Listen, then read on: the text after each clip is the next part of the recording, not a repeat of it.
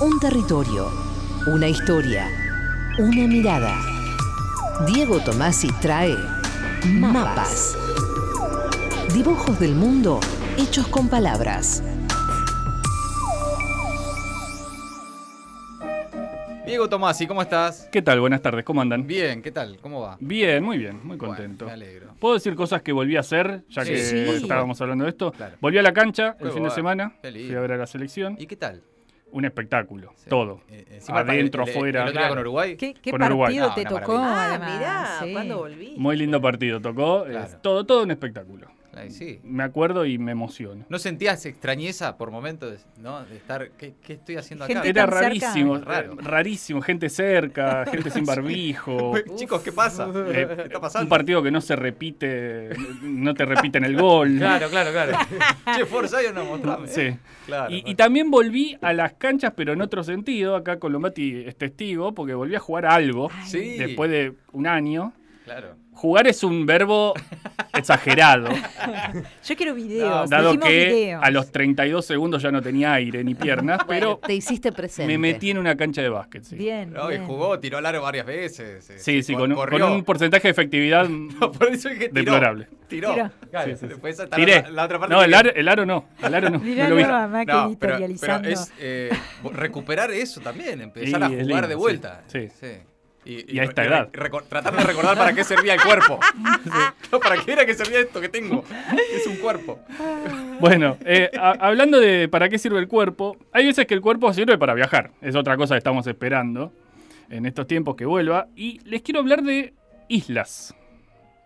Las islas son muy atractivas para la ficción. Hmm. Hay películas, series, Para la libros. vida, para la vida. Sí, es, Es, es un lugar, un espacio que llama la atención siempre. Algunas veces, no sé si lo recuerdan, hablamos sobre islas del mundo. Sí. Pero hoy nos vamos a enfocar en las islas de nuestro país. Y esto a partir de este librazo que se llama Islario Fantástico Argentino. Qué buen Me, libro. me gusta la edición. Sí, no, edición. tremendo. Sí, en realidad les voy a leer el nombre completo porque vale la pena. Se llama Discurso sobre las islas reales e imaginarias del territorio argentino o Islario Fantástico Argentino, en el que se describen las islas del río, las islas del mar, las islas de tierra firme y otras islas de localización dudosa o imprecisa.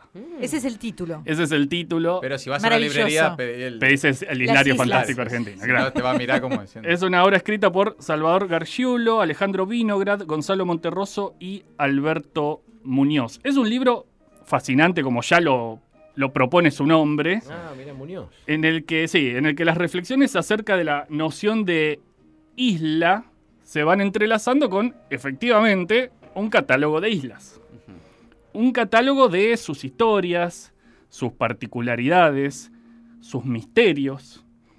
Antes de avanzar, quisiera precisar algo sobre el nombre del libro. Está claro por qué este libro es argentino, pero le pedí a Alejandro Vinograd, uno de los autores y fundador de Ediciones Vinograd que publicó el libro, que nos detallara por qué es un islario, qué es un islario y por qué fantástico. Y esto dijo. Los islarios constituyen algo así como un pequeño género o un subgénero de la literatura geográfica que tuvo su auge hacia finales de la Edad Media y hasta el siglo XVI, digamos, en la época en que el mundo se estaba conociendo, o digamos por lo menos que los europeos estaban conociendo y describiendo y presentando y catalogando el mundo, uno de los registros con el que se hacía eso era el de las islas. Muchas tierras, el Brasil, por ejemplo, el Brasil fue percibido antes como una isla que como una gran masa continental. Y nosotros lo que quisimos hacer fue volver a ese género, un género que hace siglos que no se visita, quisimos volver a él. Y volver a él, en el caso particular de la Argentina, que es una tierra en la cual uno no la percibe como particularmente isleña, digamos. Eh, no sé, para decir el ejemplo más trivial, uno piensa en Chile como un país lleno de islas. En la Argentina no tanto. Y sin embargo, como tratamos de presentar en el libro, tiene unas cuantas islas y sobre todo tiene islas con muchísimo encanto. Bueno, lo de fantástico tiene dos referencias. Una, de nuevo, volviendo a la Edad Media, digamos, el registro de la miriabilia, las cosas que admiran, los libros que cuentan las cosas que sorprenden, las cosas raras. Como decía un amigo mío, eh, lo que hacemos los naturalistas es ir a lugares que están lejos y contarle a la gente cosas que la gente no vio. Eso también es una tradición muy literaria y muy antigua que está vinculada con el relato de personas, cosas, animales y lugares que parecen fantásticos, pero que existen y que basta con ir a visitarlos. Nuestro Hilario trata de rescatar ese, ese espíritu y ese tono, y si se quiere, en un segundo registro también es fantástico porque en general en Hilario habrá de islas que existen, pero hay algunas que existen de modos particulares, que existen en universos particulares y que en definitiva tienen algo esencialmente fantástico. En este libro subyace la idea de que hay una manera poética de observar el mundo o de habitarlo, como cuando Salvador Garchulo nos dice que de todas las islas, la más fascinante es la isla desierta, islas deshabitadas, renuentes al contacto con el ser humano, que ofician más como postal que como hogar. O como cuando Alejandro Vinograd escribe. Algunos especialistas consideran que es solo cuestión de tiempo y que en la medida en que se avance en el conocimiento y en la comprensión de las fuerzas que actúan sobre la corteza terrestre, llegaremos a conocer todos y cada uno de los pasos que dieron origen y forma al mundo actual.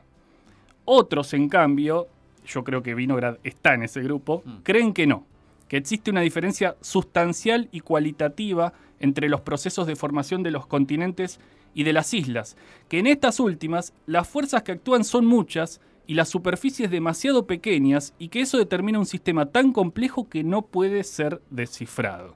Que allí en las islas no se aplican las leyes que conocemos y tal vez ni siquiera las que ignoramos.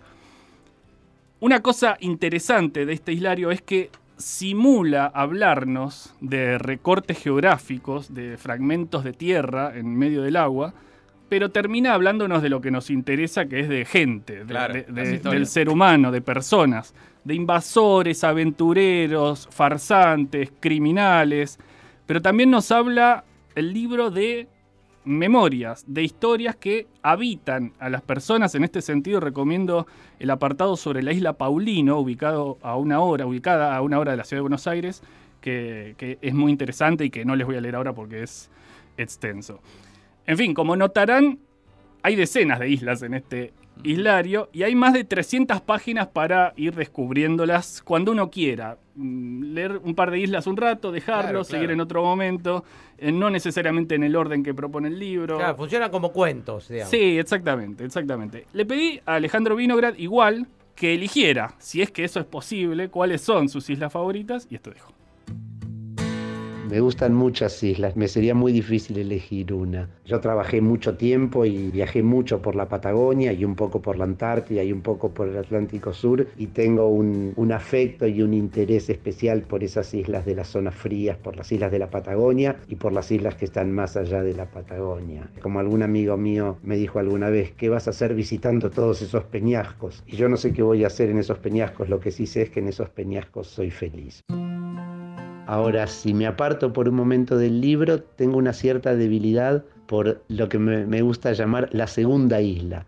Es decir, esas islas que cuando uno va a una isla, muchas veces, casi diría casi siempre, hay una islita que está más allá. Pienso, por ejemplo, en, la isla de Providencia, que es la isla que está más allá de la isla de San Andrés en el Caribe colombiano, o en Motuinu, que es más que una isla, un peñasco brutal y salvaje que se eleva sobre el océano más allá de la isla de Rapanui, de la isla de Pascua. La isla de Diego Ramírez ejerce esa fascinación sobre mí, pero todavía no la conozco, espero poder hacerlo. La isla Boyen, la isla Boyen es la isla que está más allá de las Malvinas. En hay algo que me resulta muy atractivo en la isla que está después de la isla, ¿no es cierto? Y creo que la referencia a esa segunda isla me remite a las leyes que no aplican, ¿no es cierto? Es decir, que cuando se completa el modelo o cuando uno cree haber entendido cómo es un paisaje isleño, de repente descubre que más allá hay otra isla más y que muchas veces es muy distinta. El libro del que les estoy hablando se llama Islario Fantástico Argentino y es una maravilla, es precioso además en su edición. Me gustaría terminar esta columna leyéndoles el inquietante final de uno de los prólogos del libro. Sí. Porque, atención, dice esto. Un islario argentino está, pues, por escribirse. Las historias son mezquinas, las islas rehuyen el encadenamiento de frases y prefieren las palabras aisladas para entonar su endecha. Por eso hemos elegido abordar cada isla en puntas de pie e interrogarla en voz baja para atender sus secretos, su escuálida biografía. Y no hemos escatimado registros ni tonos. Hay citas de viajeros, diálogos casuales, habladurías, material de archivo, documentos y redadas en viejos libros, abordajes metódicos y derrapes elegantes. Inútil rastrear estas incursiones más allá de estas páginas. Sobre lo que jamás fue escrito, no hay modo de mentir. Por eso, no todo es verdad y nada es mentira en estas páginas. Las leyendas gustan de la invención, pero solo si nombran algo radicalmente cierto. Todas estas islas figuran en el mapa, pero lo que acontece en ellas cabalga entre verdad, verdad y falsía, entre el testimonio y la buena fe. El buen lector sabrá entender de qué hablamos. Muy bueno. Diego Tomasi, mapas en maldita suerte. Después de Pedro, antes de Daddy. Maldita suerte. Tu colación de la tarde.